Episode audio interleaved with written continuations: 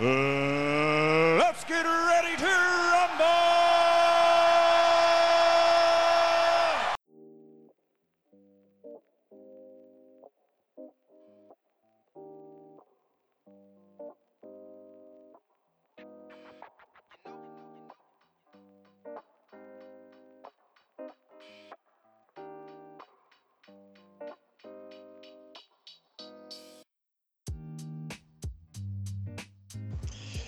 Olá, fã de Wrestlings, aqui quem fala é o John. Estamos aqui mais uma semana para o nosso querido Espaço Cash.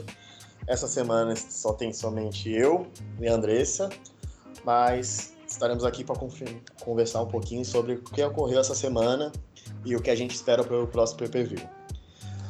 Boa noite, Andressa. Boa noite, boa noite, galera. É, hoje com a equipe mais curta, né? Final de ano, a galera sabe como é, né? É, mas hoje começando com as notícias, a gente tem algumas notícias é, para falar para vocês. É, que a primeira é um até interessante, John. É, a, tanto a EW quanto o NXT na última quarta-feira empatou na audiência. É, ambos fizeram 778 mil telespectadores. É incrível é, isso daí. Se tivesse combinado, não teria dado certo. Teria dado certo. Parece que foi até algo.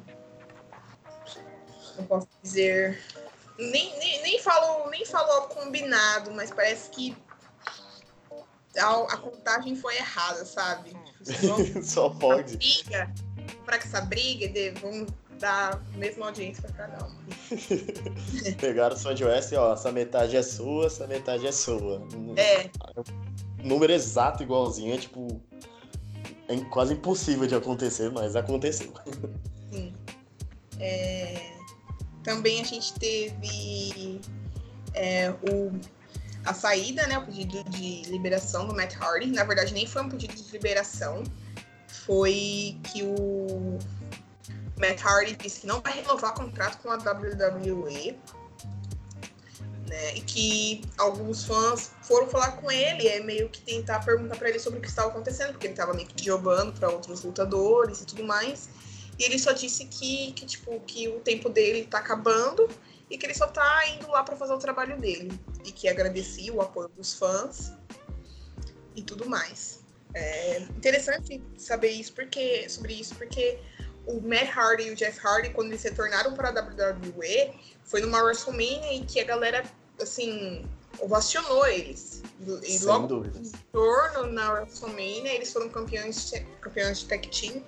E que ver o Matt Hardy, o Jeff Hardy sumido, né? Todo mundo sabe um pouco porquê. E o Matt Hardy, Matt Hardy jogando e falando que vai sair, não quer renovar contrato e tudo mais de maneira tão. Não medíocre, mas assim triste, assim. É, é um pouco. É, é, é um, um, pouco. Pra mim, pra mim, assim, como uma grande apreciadora do, dos Hardy, é, é, é, triste, assim. Eu não, não sei nem o que dizer. Eu esperava um pouco mais da WWE em relação aos dois.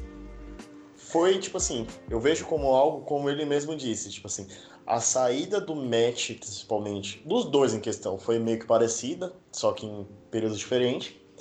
O match, ele meio que disse que, tipo assim, ele não poderia ter terminado a história dele na WWE da forma que acabou em 2010, onde que, tipo assim, ele forçou a saída, ficava postando vídeo sobre o efeito de drogas, falando uma uhum. porrada de bosta no, tu, no Twitter, postando vídeo no YouTube.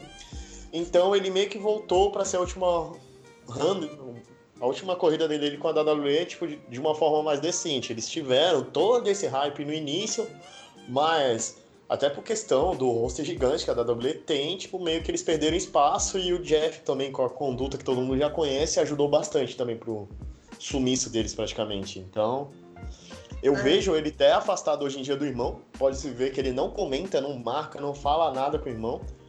Eu também acho que, tipo assim, pela questão da família, que hoje, assim, o, o Matt não é mais aquele doido que a gente tem um tempo atrás. Ele é um pai de família, dedicado. Se eu não me engano, agora a mulher dele tá grávida do terceiro filho. Já teve, já. Nasceu. Já teve, né? Uhum. Já nasceu, então. é, tipo assim, ele é um bem mais um cara família, então ele tá já pensando no exemplo que ele vai dar pros meninos no futuro. Então, ele deu a última corrida dele na WWE, terminou a história de uma forma decente. Agora ver para onde que ele vai procurar novos ares, né? Porque, tipo assim, é, um destino evidente seria o Elite, só que eu não sei se haverá interesse. Há o Impact, onde que ele tem história, porém a saída foi bastante conturbada, teve problema na justiça. Mas, depois de uns tempos, eles meio que se acertaram. Tanto que, tipo assim, graças a esse problema na justiça que eles tiveram pelo personagem Broken, o Impact abriu mão de todos os personagens. Agora os West são donos dos personagens, tipo assim, em tese, no Twitter, ele disse que acabaram em bons termos, né? Tanto que essa semana ele também ele brigou com o Tommy Dreamer. O Tommy Dreamer marcou ele num vídeo do Impact falando que a, o Impact necessita da criatividade dele, lá ele vai ter um espaço para se mostrar, ele foi que deu uma brincadeirinha e deu uma indireta. É esperar agora para ver para onde ele vai decidir o futuro dele, para encerrar a carreira, né? É, eu acho assim que se a WWE for uma empresa que de fato preza pelos seus lutadores antigos, e é algo que, pelo que a gente vê, assim, muito raramente isso acontece, talvez eles, tipo, ou eles tentem renovar, porque ele já disse que não, mas a gente nunca sabe o dia de amanhã, né? Nunca diga nunca. Exato. Assim, de uma, uma maneira um, pelo menos um contrato curto, sei lá, pelo menos mais um ano, onde ele consiga de fato trabalhar nesse encerramento com a WWE, ou ele vira tipo um part-timer é, aberto para fazer é, lutas em qualquer empresa. Assim, eu acho que é muito difícil ele voltar para ficar fixo em uma empresa específica, principalmente com, com as coisas que aconteceram com ele, como você falou, tanto na Impact e agora dentro da WWE. Bom, é, e para nós finalizarmos esse resuminho de notícias, o John Morrison já começou seus treinos no Performance Center para voltar a lutar. É, eu particularmente não vi o John Morrison lutar. É, se, se, vocês acompanharam é, o último podcast, quando a gente falou como a gente conheceu o wrestling, eu conheci o wrestling vai fazer um pouco mais de dois anos. Né, e o John Morrison já não fazia mais parte. Mas o nosso John tem um grande conhecimento sobre esse lutador, que inclusive fez parte da Impact. O que, que você acha, é, John, é, sobre o retorno dele e como isso pode acontecer dentro da WWE? Eu vejo ele fazendo o caminho inverso do match, pelo fato do que, para quem acompanhou a WWE no começo dessa década, é, viu que, tipo assim, é, tanto que eu conversando com você anteriormente, tipo assim, a analogia do John Morrison que a gente tem hoje com o Cesaro, que é alguém de grande habilidade, só que nunca teve o, o push merecido, nunca teve o destaque que merecia no fim das contas. Então, tipo, ele que saiu, é, assim que ele saiu da WWE, ele foi pro México, fez o nome dele lá, praticamente ele se tornou uma estrela máxima lá, a Lucha Underground meio que retrouxe ele para o cenário americano, onde ele era uma das principais estrelas. E no, desde o final do meio para final de 2017 ele estava trabalhando no Impact. Ele, tipo assim, é, saiu, fez o filme dele também, que ele queria fazer um filme, essas coisas. Ele tentou uma carreira no cinema e foi fazer o que ele gosta, pro West, ele fez grande luta, essas coisas. E agora, tipo assim, você já tá nos 40, ele voltou, retornou da WWE ainda com um físico onde ele pode entregar boas lutas e fazer o pé de meia, né? Porque, tipo assim, estourando no máximo, ele deve ter de 4 a 5 anos pela frente aí. E como ele mesmo disse essa semana, que ele voltou com a WWE no tempo ainda que ele vai conseguir entregar um bom trabalho. Não, ele não queria voltar quando fosse tarde demais, onde ele não conseguiria mais entregar, ser o John Morrison que todo mundo conhecia. Eu gosto bastante dele. É, ele é um baita de um face nesse último ano no Impact, principalmente o reinado, o começo do reinado dele como face, eu gostei bastante e ele carregou muito tempo como sendo a, a face da empresa. Ele teve uma run muito boa lá entre as histórias. Foi alguém bastante humilde, porque o contrato dele com a Impact acabou três meses antes dele sair da empresa. Só que, entretanto, como ele tinha perdido o título, ele fez meio que um acordo com o pessoal da direção, onde que ele fez o quê? Eu vou sair, mas antes de sair, eu vou ter uma história. Ele teve com o Hitsuan e deixou o Hitsuan over antes de sair. Você vê que já é uma pessoa de boa índole, essas, tipo assim, sempre de grupo, ele posta foto com gente da WWE, foi padrinho de casamento, acho que do Demi, se eu não me engano. E até hoje, tipo, ele foi anunciado pela WWE e o pessoal da Impact ainda tava brincando com ele no Twitter, essas coisas. Você vê que é uma pessoa de bem que é gostada pelo público, pelos wrestlers, as pessoas em volta, assim. Eu acredito que vai dar certo. Primeiro que o público da WWE conhece ele e gosta dele. Então, dessa vez, eu espero que ele tenha pelo menos um. Não sei se ele vai ganhar um título mundial, acho difícil, mas pelo menos intercontinental, americano, de tag, a tag com o Demis, que quem acompanhou na época gostava bastante. Eu acho que vai dar bastante certo agora. É, eu acho que tá, tá precisando, principalmente quando você falou sobre a tag com o Demis, é, tá precisando bastante é, de, um, de uma tag team de peso, que Sim. consiga atrair os olhares para a divisão de tag team. Não que o The Revival não seja bom, enfim, o Gallows e o Anderson, é, mas. A New Day precisa de férias, gente. A New Day precisa sair da cena do título. Sim, e, e, e eu acho que o John Morrison vai, vai trazer aquele ar de nostalgia que a galera ainda sente a necessidade. E uma maneira também do próprio John Morrison de meio que encerrar a carreira igual o Matt Hardy, que a gente estava falando, tipo assim, uma maneira de, de encerramento dentro da empresa também. Pode ter sido um dos motivos do retorno dele.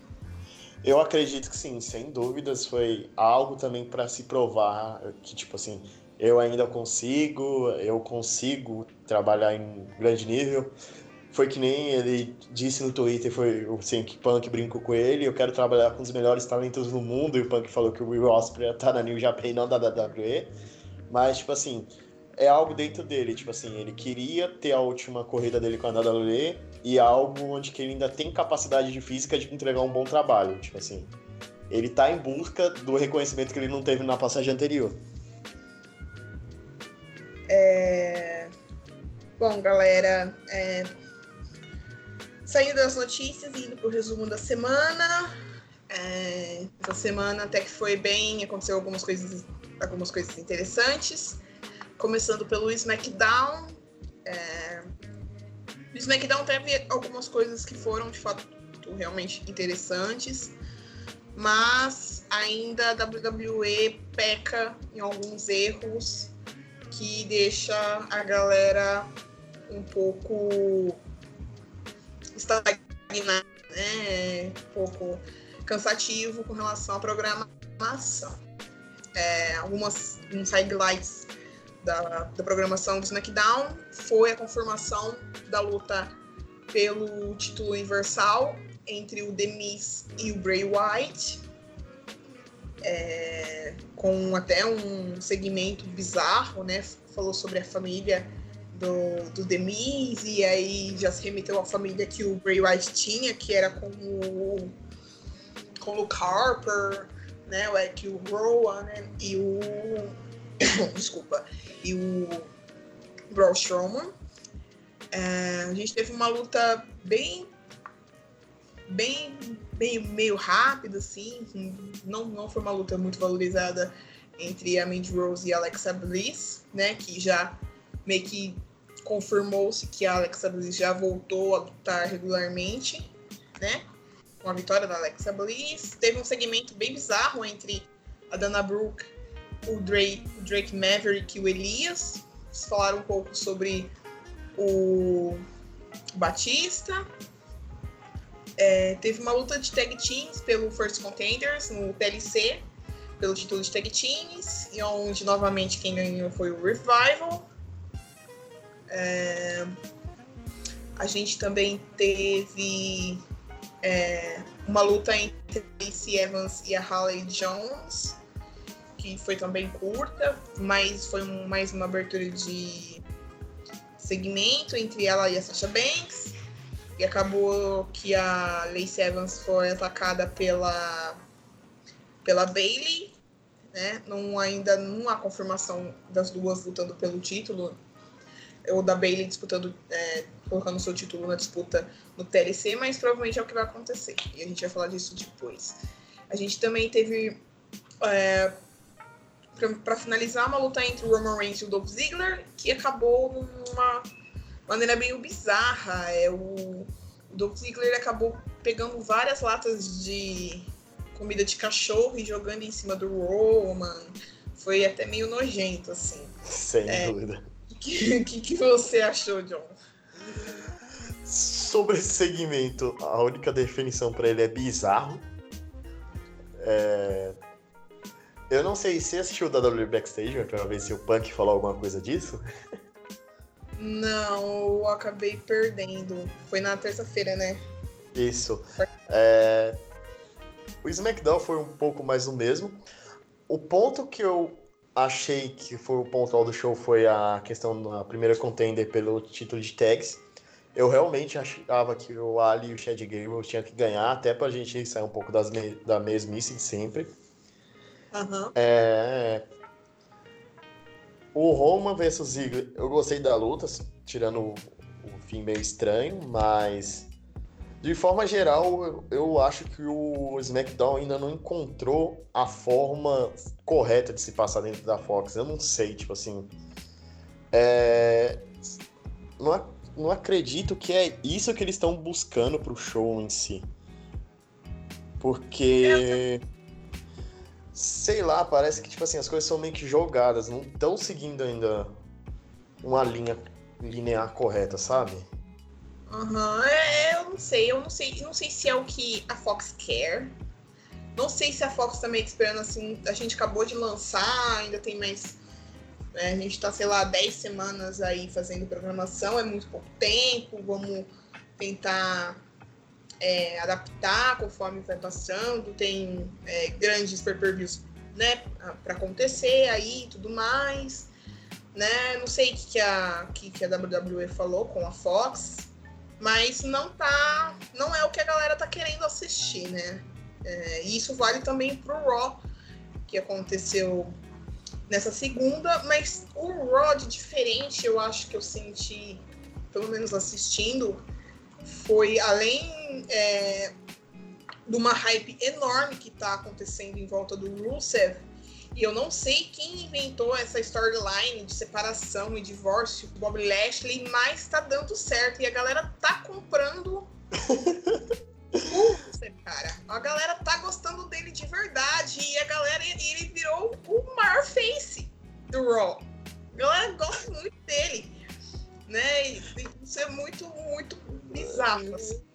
Quem diria que a história do corno seria o ponto alto?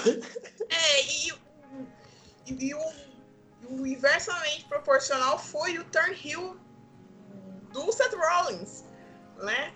Com o AOP, né? E aquele.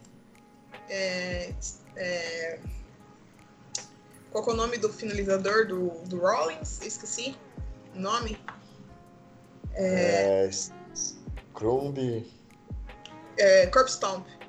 Isso. Curb do, do Seth Rollins em cima do, do, Kevin Owens num chão de concreto e ele todo contorcido, parecia que tava com um AVC, assim. É... Tem pessoas que precisam ser de certa forma. O Seth, ele trabalhando como Rio, ele é muito melhor.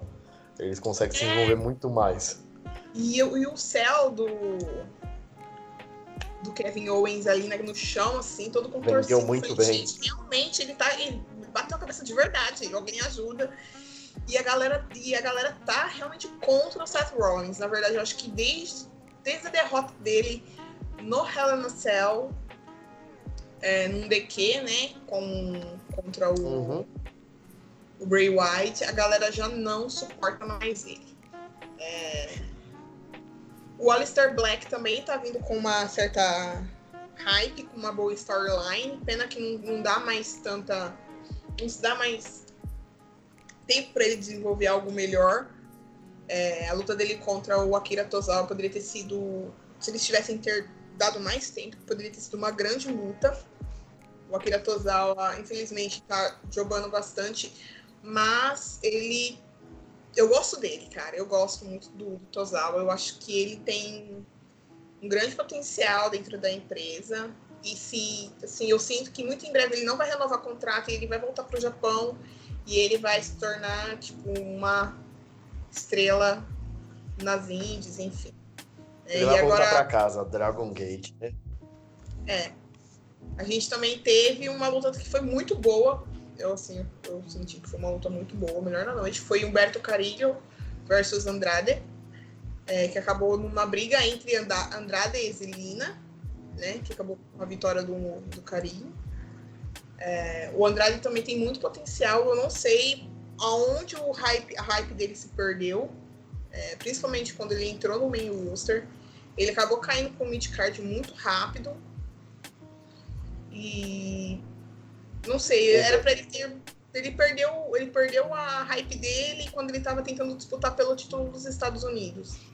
E aí agora ele faz essas storylines e essas feuds meio sem muito sentido dentro do o Humberto Carrilho, ele é uma grata surpresa, porque sinceramente, se me falassem que ele ia subir, e que ele não ia ficar jogando eternamente, eu ia falar que a pessoa tá ficando louca.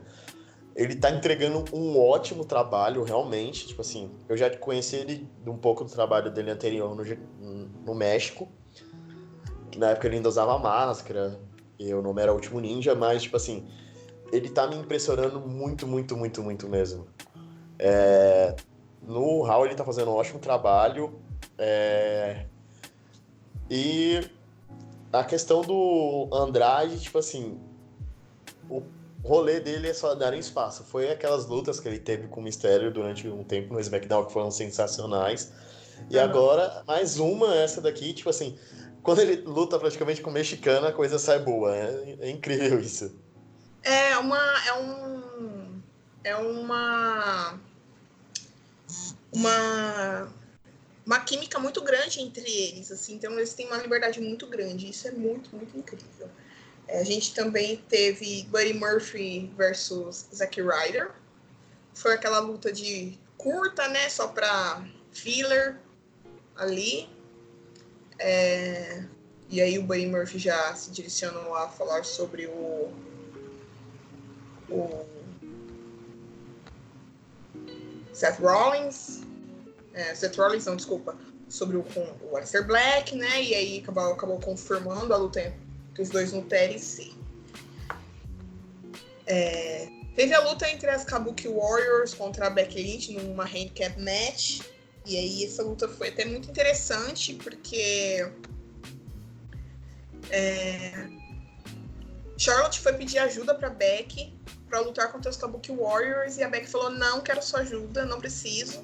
Não quero te me ajuda, eu vou enfrentar as duas sozinha porque eu sou fodona" e acabou tomando um Insane Elbow é, em cima de uma mesa. E aí é. acabou que as duas meio que se juntaram para lutar contra os Kabuki Warriors no TLC também. Né? Isso eu até agradeço por isso ter acontecido, porque se a Beck bate nas duas sozinha, aí não dá. A gente assim. ia num, num, num, caminho muito muito complicado com a Beck, porque ela já tá muito over, ela já não perde de ninguém. Não sei como é que a WWE vai fazer pra ela perder. E se ela ganhar da Oscar e da Kairi Sane, aí sozinha. sozinha, aí já seria demais. Né? O Eric Rowan lutou contra um Jobber, é, junto com a, com a, com a gaiola dele. né? Vestido um saco de café, sei lá o que tá protegido, ninguém sabe o que tem lá dentro. Eu não quero saber, que deve ser uma coisa muito bizarra. Eu, pode também eu acredito que seja aquela máscara dele de. De. É, esqueci o nome. Isso. Eu acredito que seja essa máscara. Não, não tem muita outra coisa para ele carregar ali. É, pode ser um passarinho de tico Mas. Eu, é, é, eu, acho que foi assim, foi assim, a, a WWE meio que deu espaço para ele para ele fazer alguma coisa diferente para atrair é, a, a, ah. o público e ele tá meio que tentando fazer o negócio que é dele, assim, meio que o show dele. Pena que é com jobbers, né? Poderia, poderia lutar contra lutadores mesmo, né? Contra lutadores contratados ali dentro do WWE. É... E depois, no final, para encerrar, teve uma luta, o main event da noite, que foi entre a, uma luta entre o Rey Mysterio e o AJ Styles. É... Teve gente que não gostou muito dessa luta, foi uma luta que teve alguns botes e. É, mas. Gente, deixa eu assumir uma coisa aqui. Tipo assim. É, são os dois wrestlers praticamente que marcaram extremamente minha infância. Eu tenho um carinho gigante pelos dois. Para mim, essa luta foi perfeita. Por muito tempo, sonhei por essa luta e toda vez que agora ela acontece, eu fico muito feliz. É, eu. Muito. Assim, eu assisti essa luta bem nos highlights. Foi, eu acho que foi o único segmento que de fato eu não assisti por inteiro. É, eu vi mais pelos comentários no Twitter, né? É, mas eu acho que o, o Rey Mysterio, eu acho que o AJ Styles ele teve um seu momento, é, ótimos momentos dentro da WWE. Eu acho que ele vai voltar a acabar sendo campeão novamente, tanto da WWE Championship ou o Universal Championship.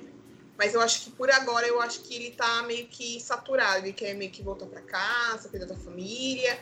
E aí essas mini feuds com o Rey Mysterio e tudo mais é meio para dar um pop em, em quem tá nesse gás mais do que ele, assim. Eu acho que ele meio que entrou numa mini férias dentro da WWE. É, ele, depois que ele se transformou em... É, depois que ele ganhou o, o West Championship, é, aquela hype que ele tinha caiu muito. Não, não, nem sei se é porque ele virou Rio, mas eu acho que é porque ele meio que começou não sei se por conta do novo contrato, tudo, ele começou a aparecer menos, a ter menos lutas. E agora com a vitória do Rey Mysterio como, como campeão dos Estados Unidos, ele tinha, tipo, não, não tem muito do porquê ele ter feito uma luta tão ruim quanto as pessoas disseram. Bom, do Raw e do SmackDown foi o que aconteceu essa semana. Né? Eu já tô cansada de falar, então vamos para Impact. E John, me conta é, o que rolou na no, no programação da Impact dessa semana.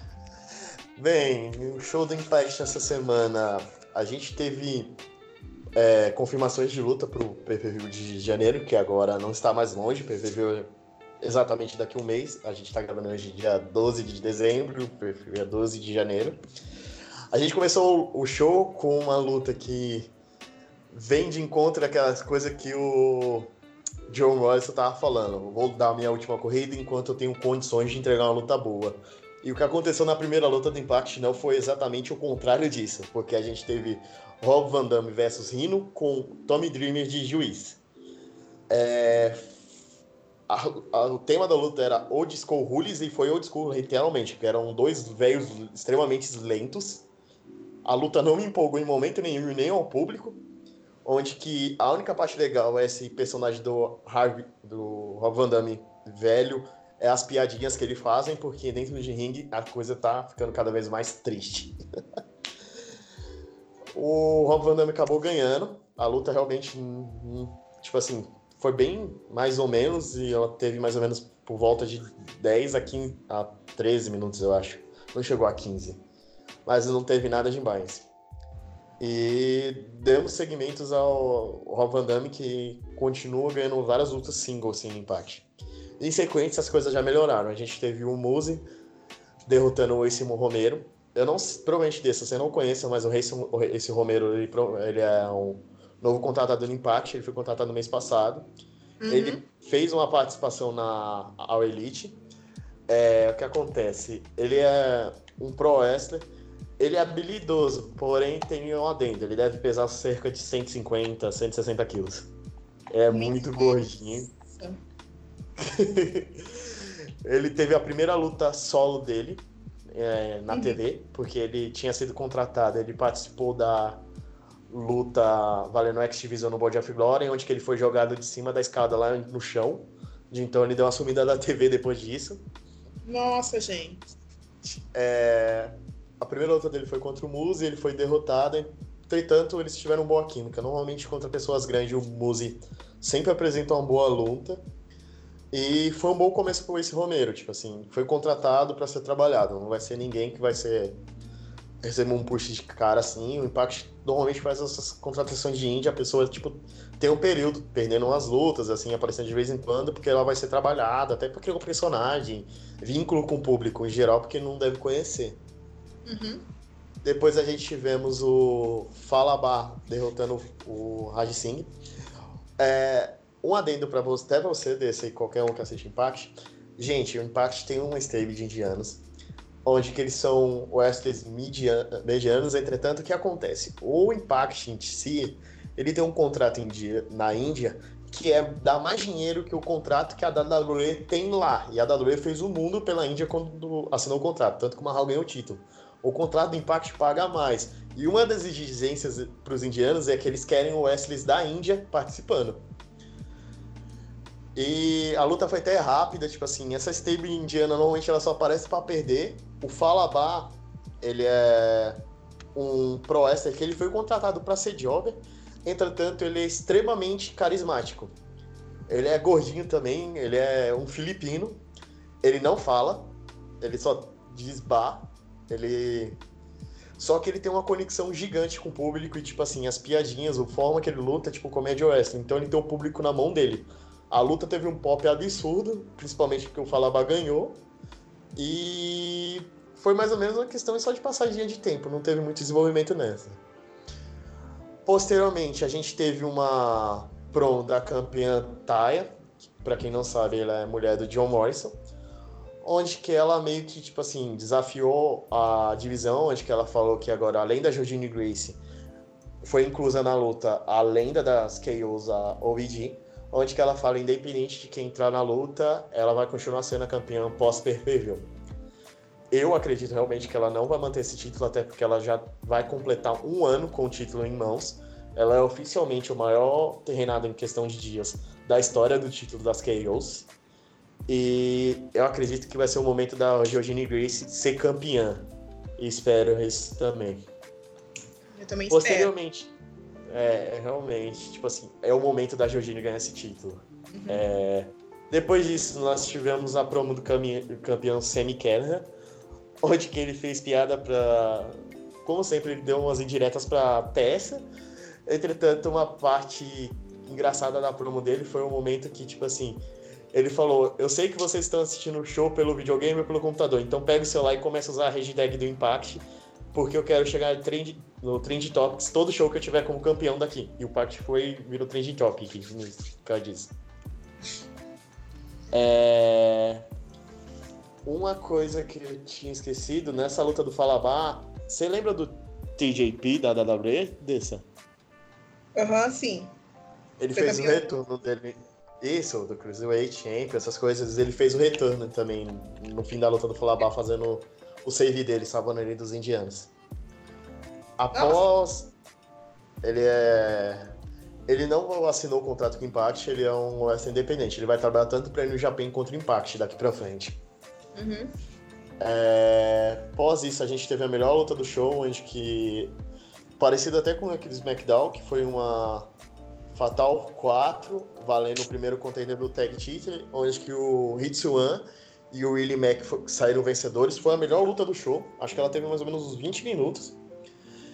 É, eu não queria realmente que eles ganhassem, porque eu queria muito que a The Haskell ganhasse, porém a The Haskell são OS é muitos novos, então eu não sei se eles estão preparando eles um pouco mais para depois pegar o título. O Hitsuan, para variar, fez uma luta espetacular. É, o William Mack, no começo da luta, ele meio que se machucou. Eu acredito que não seja real a lesão. Foi mais uma questão, tipo, pelo menos pelo que eles venderam na luta, foi uma história de superação, de que o Swan sozinho conseguiu ganhar até a vitória. Após a luta, um dos campeões de tag, o Page, desafiou o, o para uma luta single para a semana que vem. E foi confirmada a luta entre The North e Hitswan e Uli Mack para o PPV de janeiro.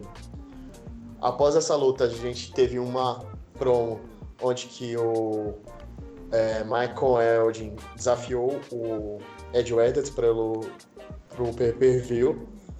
É, ele disse que ele meio que se vangloriou, que ele era a melhor pessoa, que o melhor wrestler que tinha lá, porém ele queria um desafio real. E ele desafiou o Ed Edwards e o Ed Edwards aceitou, vai ter essa luta. Em questão de in-ring, em luta de qualidade, eu chuto que essa vai ser a melhor luta do pay-per-view. São dois wrestlers sensacionais. Mais do que a luta entre o Sami e a Tessa? É que a questão do Sami e a Tessa, eu não sei sei a questão, tipo assim, é, se vai ter invasão. Esse é o meu principal medo que tem essa luta. Se deixarem eles lutarem a limpo, vai ser uma luta sensacional, que nem da outra vez. O meu medo só é a questão de invasão na testa, nessa luta da testa do Samir. Você acha que talvez a luta não termine, vamos dizer assim? Tenha um DQ, é, uma interferência, é, algo do é tipo. Exatamente, aquela situação delicada que eu falei. O contrato da Tessa vai até o meio do ano e o Samir tem agora completou dois meses de campeão. Não sei se vão tirar o título dele tão rápido ou se eles vão dar um título pra Tessa e a Tessa perder e já saindo da empresa. Tipo assim, eu acredito que eles vão usar esse título como questão de barganha com a Tessa. Nem que ela renove por mais seis meses, ela complete tipo, o ano todo, 2020 todo no Impact. Vai depender muito disso. E simplesmente, tipo assim, se a Tessa não aceitar renovar, eu não acredito que eles vão deixar o Sami pinar a Tessa, fazer o pin na Tessa. Vai ser por invasão, alguma KO vai retornar, bater na Tessa, algo assim. Eu não acredito que também o Sami vai ganhar limpo, até pra não queimar a imagem da Tessa, porque a Tessa já perdeu limpo pro Sami lá no exame aniversário. É... Aí o que acontece? Essa semana no Impact a gente teve uma situação em que o quê? O Sami escolheu uma luta pra Tessa e a Tessa escolheu uma luta pro Sami. E o Sami escolheu o Mad Mad Fulton, é, para lutar com a Tessa, que é um wrestler de mais ou menos uns 2 metros de altura, dois e um pouquinho, extremamente gigante, parece um monstro. A luta estava extremamente boa, aí aconteceu isso. Pra não, tipo, forçarem a imagem da Tessa, essas coisas, a Alvinha invadiu e a luta acabou em DQ. Eles meio que protegem a imagem da Tessa para não forçar ela tanto também. É a uhum. questão que, tipo assim, que eu acho que a WWE tem que tomar com a Beck é isso, cuidado para não forçar. Sim. Aí a luta foi, tipo, eles já estão tipo, mais ou menos uns 5 minutos de luta. Alvin invadiu e a luta acabou por DQ. Quando Alvin veio atacar, veio o cara que escolheu pra. Até se escolheu pra lutar com o Sammy Kellan, que era a lenda Ken Sherrick. Aí ele conseguiu fazer o save. Eu achei muito engraçado porque, tipo assim, os. Alvin são quatro membros, são os Christian Brothers, o Sammy Kellan e o Mad Man Fulton o, os irmãos Christie, o Impact ele tá numa arena onde que a rampa ela é da mesma altura que o ringue. Uhum. Então, um dos, quando o Ken Sherrick apareceu na rampa, um dos irmãos Christie foi correndo, do jeito que ele pulou, o Ken Sherrick jogou ele para trás. Ele voou muito alto, muito alto mesmo. Tipo assim, tão vendo, o Ken Sherrick tá velho, tá em físico bom dia, mas dá pra ver que ele é velho. Mas vendo ele como o cara muito perigoso, fortão, é engraçado até. Aí ele fez o salve da Tessa e começou a luta. A luta deles foram até rápida, pela questão do Ken Sheriff ser velho. Ele vendeu bem a, é, a derrota pro Sami. O Sami ganhou roubando. Após a luta, o gigante, o Mad Mad Fulton, pegou o Ken Sherrick e jogou ele para fora do ringue, praticamente parecia que tava matando. O Ken Sherrick simulou que tinha desmaiado, tipo assim, e o Fulton foi pra cima dele. O Sami meio que foi atrás dele, pegando pelo cabelo, pelo amor de Deus, para, para. Eu gostei dessa parte que, tipo assim, vende o Madman de Fulton como um monstro, literalmente. Ele é subordinado do Sabi, do Sami, só que ele não. Tipo assim, nem o Sami consegue é, controlar ele totalmente.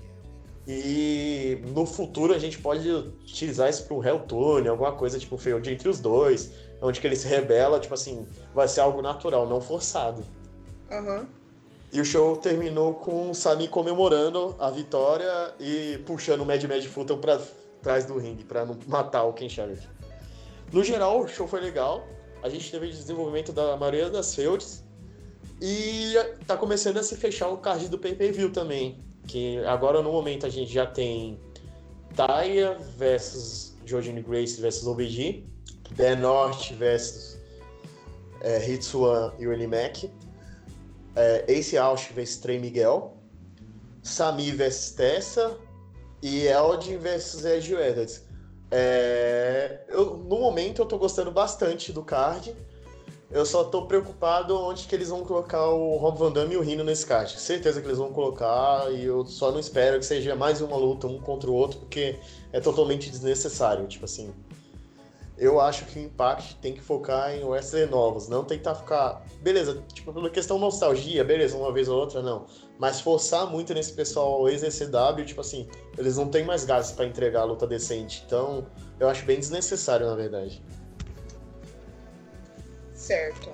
E o NXT, você que também assistiu, é... você acha que foi tão bom quanto o Impact? Você acha que valeu o empate com a EW? Eu achei bastante bom. É, é uma questão. Já começa pela luta inicial, tipo assim, ao meu ver, o Angel Gaza e o Leo Rush, se eles ficarem um ano agora em Field aí, um, revezando o título, pra mim não tem problema. Eles têm uma química extremamente absurda. Eles são muito bons e valeu a pena todo momento, essas coisas. Depois da luta, o Gaza pediu a noiva dele em casamento, essas coisas. Foi bem legal pro começo, foi um começo muito bom mesmo. É... Na sequência, a gente teve uma luta rapidona entre o Raul Mendoza e o Cameron Greens. O Cameron Greens, para quem conhece o, o Pro Wrestling Indie, era o Trevor Lee, ele teve uma passagem grande pro Impact. Eu fico até preocupado com ele, mas é, eu acredito que, tipo assim, a WWE tá preparando um push futuro, porque ele tem um grande potencial e ele é bastante novo, ele deve ter 24 e 25 anos. E tivemos meio que indício que ele e Kushida entrarão em feud, então é algo para o futuro que vai ser mais uma dupla que podem ter inúmeras lutas que vão ser boas, né? E o NXT pelo menos está mantendo, tipo assim, encaixando perfeitamente os nomes para terem boas feuds e ótimas lutas. Então as lutas boas no Takeover futuras vão estar garantidas.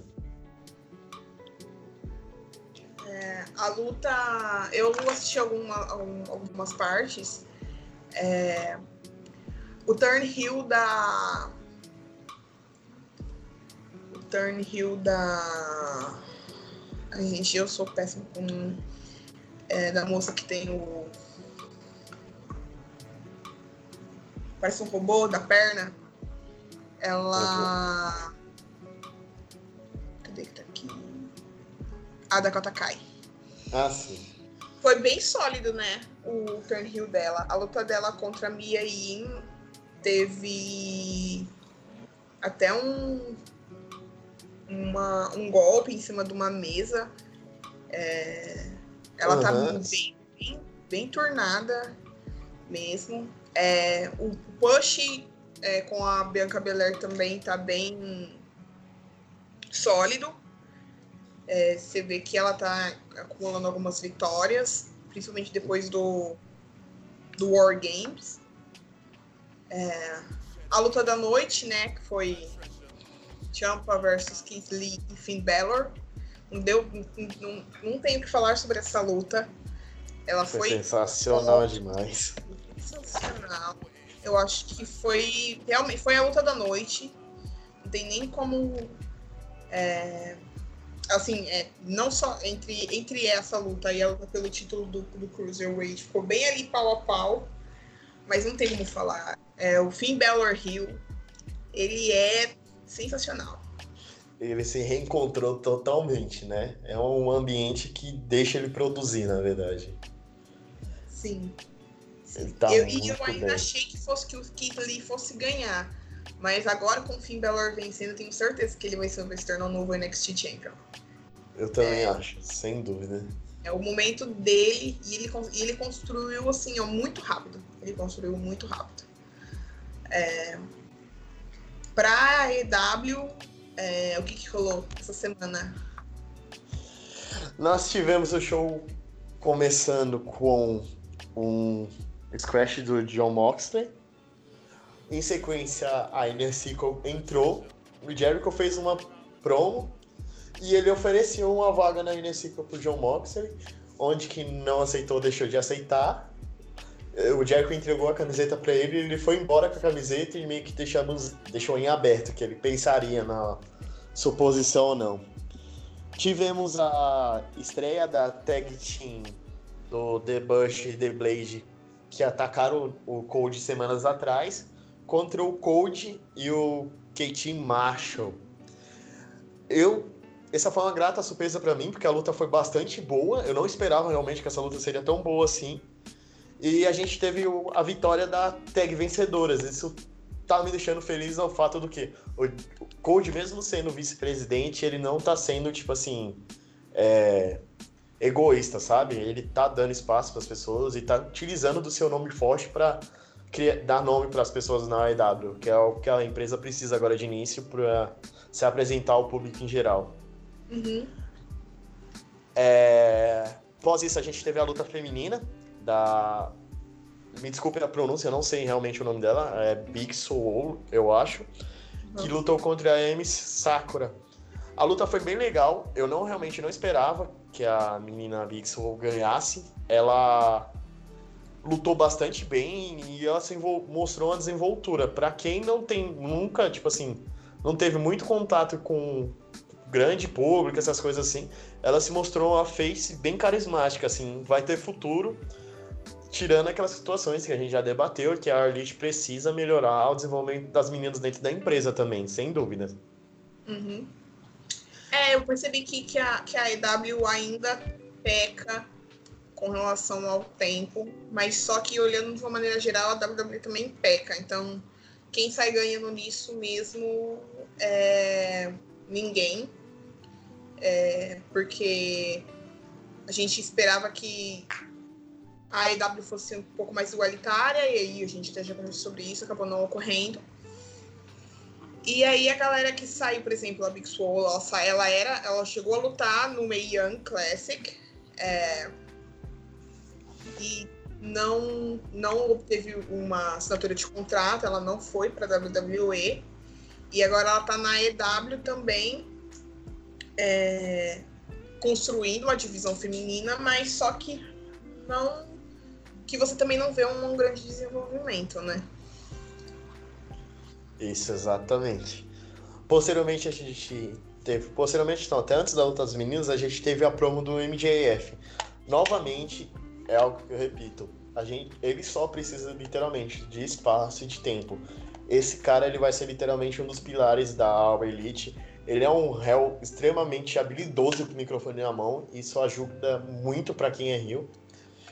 A promo deles, um bando do Jericho, do Jericho não, desculpe, do Cody Rhodes foi muito engraçado. Ele fazendo crossroads lá, só pra fazer zoar com a cara do Rhodes também foi muito legal.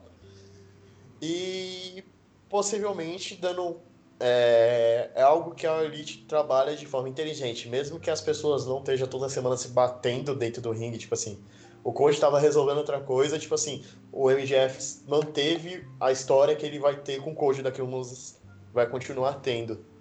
E se consolidando cada vez mais com um ótimo réu. O público tá na mão dele, literalmente. Toda a promo dele agora, o público se envolve muito. Tem muito envolvimento e gritaria. É, após isso, a gente teve o Kenny Omega e o Adam Page versus o Keith Sabian e o Charles Spears. A luta foi boa, legal assim.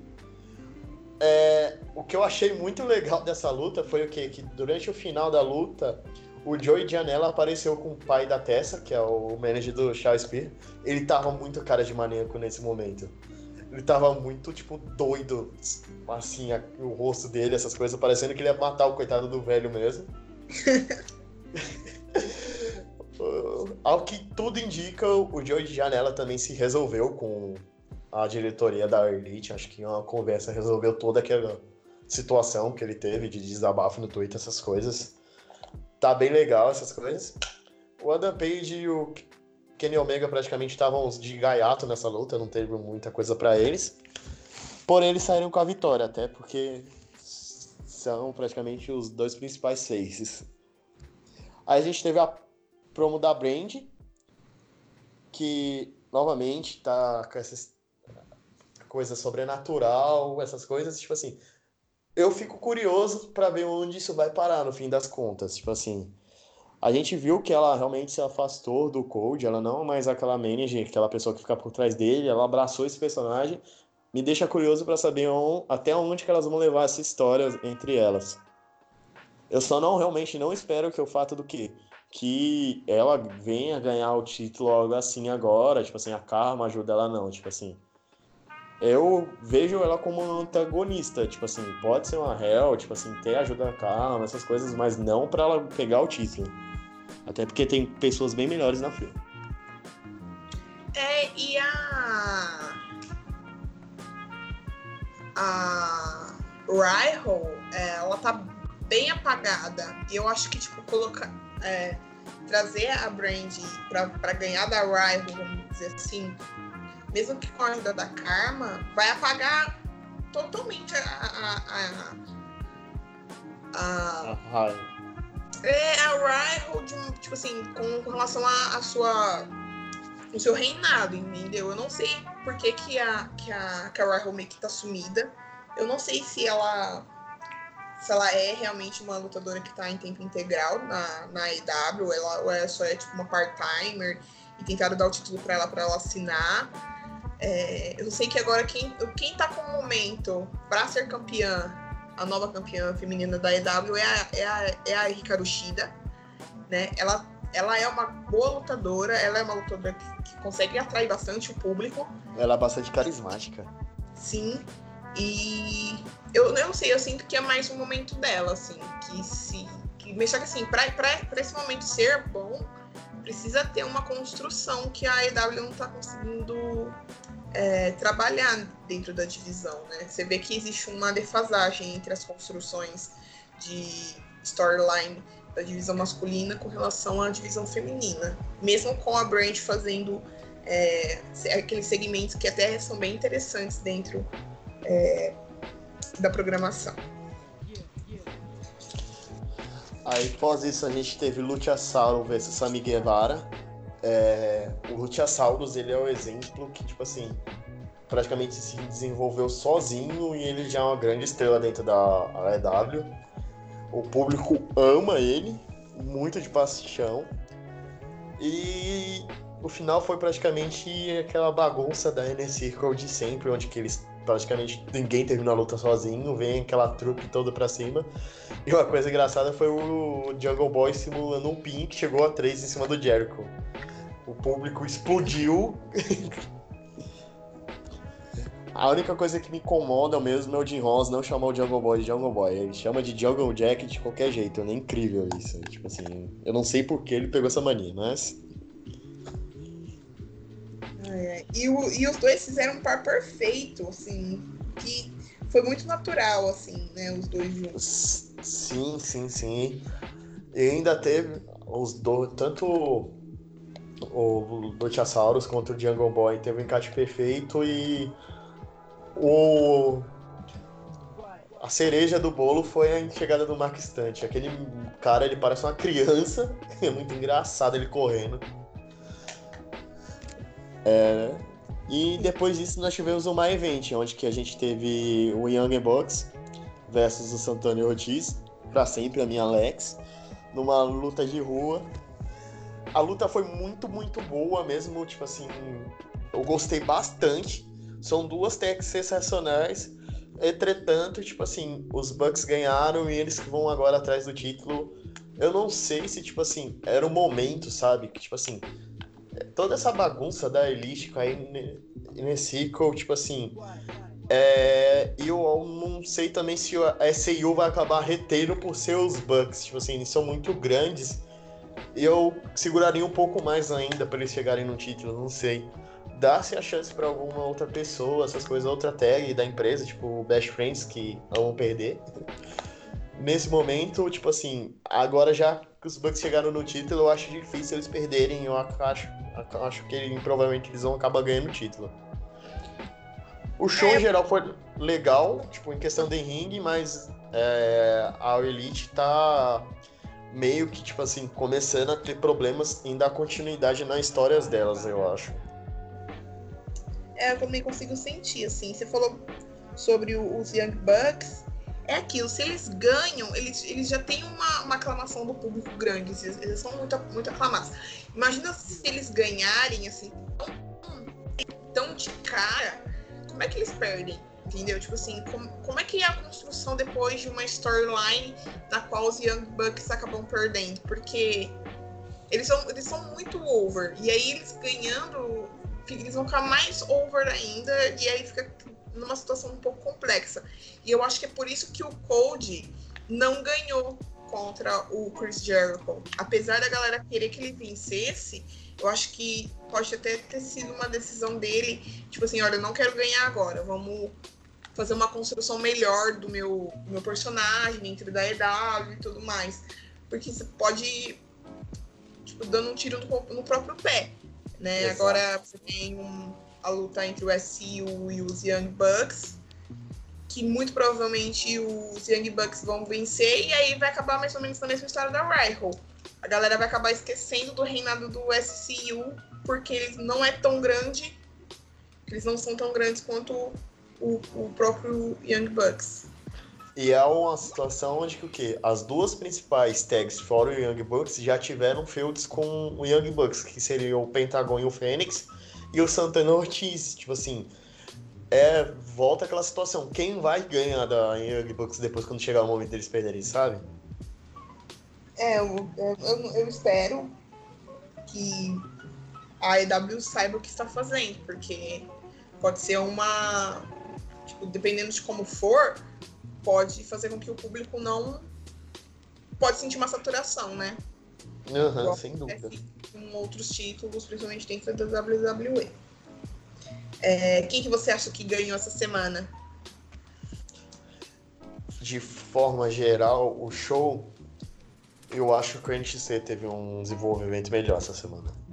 Em questão de ringue, os dois shows foram bons, mas em questão de desenvolvimento, eu acho que o NXT essa semana foi melhor. Eu dou a vitória pro NXT também, tirando o desempate da audiência. Mas por conta da vitória do Angel Garza. É, assim que fala, né? Ó. E da vitória do Finn Balor. Que foi uma construção incrível da, da gimmick dele e tudo mais. E ele, ele sendo campeão não cai, por exemplo, no mesmo problema que os Young Bucks, porque ele é heel e ele já foi campeão do NXT e, e ele quando ele se tornar campeão, muito provavelmente ele vai acabar numa feud com outros grandes lutadores, como por exemplo o Keith Lee ou o Tommaso Ciampa. Então, minha, minha vitória pro pro NXT. É, né? Então a NXT vence essa semana. Bom, é, no domingo, é, como vocês sabem, todo mundo sabe, tem o TLC, né? O famoso Tables, Letters and Chairs, o último pay-per-view do ano, né? Abrindo os caminhos aí para 2020 e, consequentemente, para o Royal Rumble. É, quais são as suas previsões, John? É, Voltamos lá. Eu não sou aquela pessoa que acompanha todo o produto da WWE, porém esse pay-per-view eu acabo acompanhando pela temática. Porque eu gosto muito, muito, muito de lutas onde que envolva é, as mesas, porque eu amo spots em cima das mesas. Entretanto, tipo assim, é, sei lá, eu tô com A gente parece que, tipo assim, não teve muitas lutas é, divulgadas, eu não sei porque a WWE acabou fazendo isso. Não sei se quer lançar, colocar mais lutas em cima da hora, entretanto, eu acredito que Alistair Beckley versus Buddy Murphy vai ser acabar sendo a luta da noite. É, The Miz versus Bray Wyatt, se utilizado bem as armas que tem durante para usar lá durante o pay-per-view na luta, vai ser algo muito legal. O Rusev ganhando é a redenção do personagem, sem dúvida. Se ele ganhar essa arena, vai ir a loucura. Eu acredito que a New Day retém o título também. O Roma vai acabar ganhando. Eu espero muito mesmo que ganhe. Agora, em questão da Kabuki Warriors contra a Becky Lynch e a Charlotte, realmente estou na dúvida. Não consigo, não consigo, tipo assim, ter certeza de quem vai ganhar essa luta, pra ser sincero. Só que eu volto naquele assunto, eu acho muito arriscado, tipo, dar tudo na mão da Beck numa paulada só. Pois é, é, se, é, principalmente com relação a. Porque, querendo ou não, o TLC ele é, uma, é um. É um pay-per-view que, por mais que tenha é, sua temática e tudo mais, ele não, ele não tem. não- Eu não sei se ele traz muitos resultados, por exemplo, pro próximo pay-per-view. Isso depende muito de como o pay-per-view acontece. por exemplo, no ano passado, acabou que a Honda interferiu na luta entre a Beck, a Charlotte e a Oscar e acabou fazendo com que a Oscar vencesse a, a, o main event daqui, do pay-per-view do ano passado. A Beck tá numa situação, igual que a gente falou sobre a pessoa tá muito over e não saber depois como faz ela, com que ela perca. Então, se ela ganhar o título, eu não sei se é pra deixar ela com um título como se fosse um título de con consolação, sabe? Uhum. É, essa palavra. Mas, tipo assim, porque ela vai perder esse título futuramente, então já deixa ela como título de tag.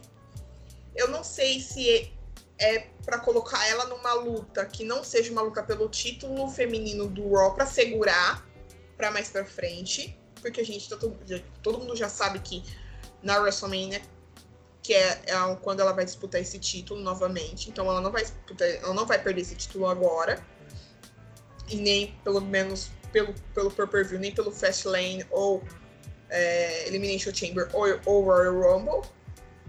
E eu não sei se é pra tipo assim, finalizar a feud ou a storyline que ela tem com a Charlotte das duas serem inimigas. É, eu, sinceramente, espero que aconteça alguma coisa de diferente. Porque a Kairi Sane tá terminando o contrato dela, o contrato dela acaba em 2020. Eu não sei se ela vai querer renovar ou não, isso é uma incógnita. Eu, o que eu sei é que a Oscar provavelmente continua na, na WWE.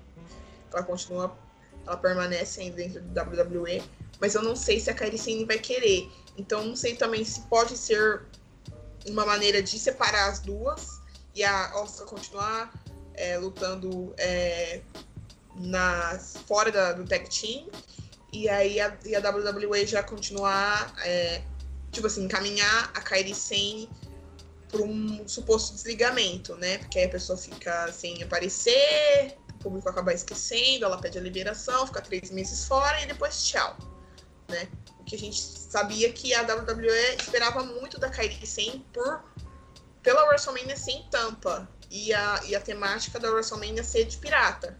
Então Exato. seria o grande momento da Kairi, né? Então é de todas as previsões é, pro TLC, eu, essa é a única que eu realmente não sei o que pode acontecer. Porque, querendo ou não, o Roman, ele já tem um encaminhamento todo mundo sabe que ele vai acabar vencendo o Royal Rumble, mesmo que existam outros rumores, mesmo que a galera queira outros, outros lutadores vencendo, é muito provável que o, que o Roman acaba vencendo o Royal Rumble e disputando o título contra o Bray Wyatt na WrestleMania. É, e, e, aí, consequentemente, ele acaba vencendo no, no TLC domingo em cima do, do Baron Corbin. É, o, o New Day, eu também acho que ele vai acabar retendo, é, mas por conta de um. Também existe alguns rumores de que o Revival é, não renova. É, não, eles renovaram o contrato, mas tipo assim, eles não vão renovar mais é, o contrato com a WWE, então, então a WWE está tentando é, manter eles dentro dessa rota de título, eles ficam meio que trocando título entre eles. É, a gente tem é, a luta entre o Demis e o Bray Wyatt. É, eu espero que seja uma boa luta, pelo menos, tipo, para fazer valer é, a luta, né? E que eles coloquem uma lente azul, agora que o título é azul, tudo é azul, posso dizer que é azul. Lucena vermelha tá ótimo. É. Mas Só que azul lembra do Sin Cara, também não ficou bom, não. É. é. A gente tem a luta entre o Alistair Black e o Buddy Murphy, que eu acho que vai ser uma das lutas da noite. Tem tudo para ser uma ótima luta. Tem tudo para ser uma luta incrível. É, a gente também tem. Eu acho que são só essas, né? As lutas confirmadas é. por enquanto. Ou seja, tem ainda mais muita luta para confirmar. Tem Provavelmente o Rey Mysterio deve disputar esse título, deve colocar o título dele à prova no, no TLC domingo, assim como o Shinsuke Nakamura, né? Tem a Bailey ainda, vai saber se ela vai, vai colocar o título dela à prova no TLC domingo contra a Alice Evans, o que pode muito provavelmente acontecer. a gente tem um rumor de que vai ocorrer um Open Challenge dos Viking Raiders, né? E, quem aceita é, essa, esse Open Challenge é uma, uma dupla de tag team do NXT UK. Então, eu não sei por que, a WWE não investe mais em storyline para pay-per-view. Eu não sei se é porque sentem estão com uma falta de, de criação ou se é por relaxo, assim, eu não sei, né? Não é sei que, se tipo assim, assim. É, é um pouco a gente cada coisa, porque, tipo assim, mês que vem vão, a gente praticamente vai começar, vai começar as, as histórias que vão realmente levar ao WrestleMania. Eu não sei Sim. se, tipo assim, por ser o último pay-per-view antes, eles não queriam, tipo, levar nada esse mês, porque tinham que acabar, tipo, começar e terminar agora, sabe? Porque as seus definitivas praticamente começam agora em janeiro, então, não sei, tipo, meio que levaram nas coxas esse pay-per-view, em questão de história. Foi literalmente nas coxas. Eu não digo que o Survivor Series foi nas coxas, porque o Survivor Series teve a inclusão do NXT, o que deu uma bela segurada no pay-per-view. Uhum. Né? Mas esse TLC foi bem aquele, aquele pay-per-view filler ali, de fim de ano. Se, se, uma, se alguém lesionar, tipo assim, pode que se recuperar, porque aí só volta em janeiro mesmo, fica esses 15 dias fora. Eu não sei, tipo, você tem, pelo menos, por exemplo, na, no Tag Team Championship, o New Dayware vai voltando em feud pelo menos há quatro meses. Aí fazendo o feud pelo título. É... Os usos sumiram, né? Então, assim, eles estão meio que repetindo lutas. Repetindo uhum. lutas. Então, eu não sei que. Eu acho que é meio que isso que você falou mesmo. Eu acho que eles estão meio que salvando as storylines para começar definitivamente em janeiro e dentro do Royal Rumble. É... Vamos falar agora só um pouquinho, uma coisa que eu. do, do podcast do Corey Graves que eu escutei essa semana.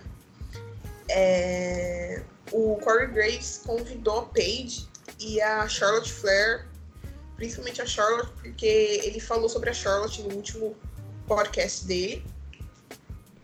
E ele disse que ele, ele, ele sentia falta da Charlotte Hill, aquela Charlotte é, poderosa que batia em todo mundo, né? Que ele, que ela, que ele sentia uma. uma. como se fosse assim, um cansaço da imagem dela. Que, tipo, ele achando melhor tipo, ela ficar afastada alguns meses e acabar voltando é, de uma maneira mais poderosa. Né?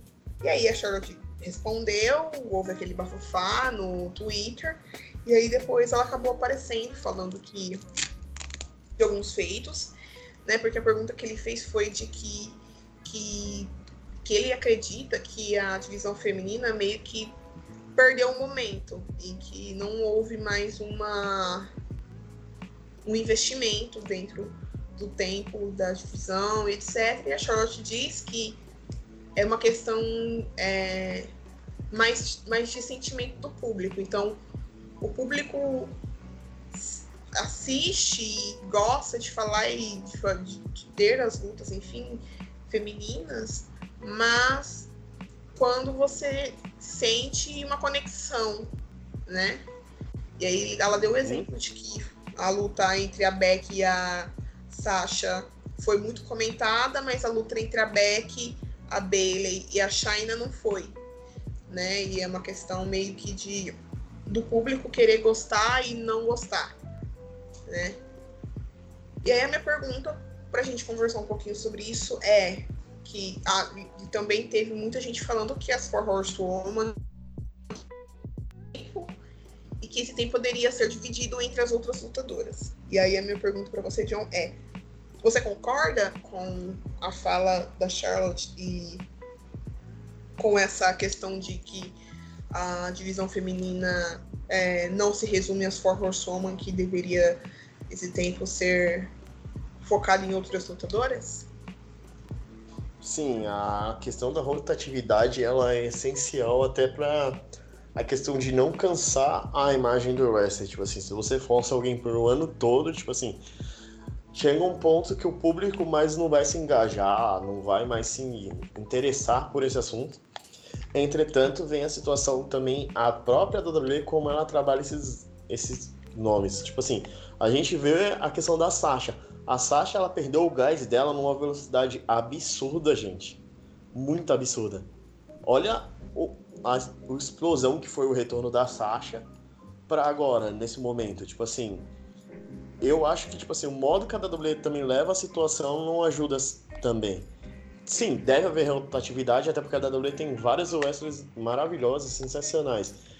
Entretanto, é, não é que elas perderam os momentos, é que as histórias que se entregam para elas fazerem também não ajudam a situação. Tipo assim, você precisa de desenvolvimento também de personagem, você precisa dar tempo de tela para as meninas fazerem promos. Não, tipo, a mesma história de lenga-lenga, tipo, um vai, invade a luta do outro, essas coisas, mas, tipo assim, você não se dá ao trabalho de desenvolver as, os personagens, sabe? Tipo assim, é, eu acho realmente que a Charlotte precisava até, porque merece um descanso, porque a agenda da WWE é extremamente pesada, mas, tipo assim, funcionaria melhor. Tanto que a gente teve essa questão do retorno da Sasha. A Sasha, quando ela voltou, foi uma explosão. Sendo, ah, tipo assim, não desmerecendo ela, mas a Charlotte, pelo tamanho dela, seria algo maior ainda, tipo assim. Então, é, eu acho a rotatividade algo necessário, até para você não manchar a imagem de ninguém e dar chance a todo mundo. Entretanto, eu vejo que também é necessário tipo, um, um engajamento melhor na questão das storylines, tempo das sales da divisão feminina da WWE como um geral praticamente. Em todas as três divisões, Raw, SmackDown e o NXT. O NXT, ele tem um desenvolvimento melhor nas meninas fora da rota do título do que no, propriamente no título.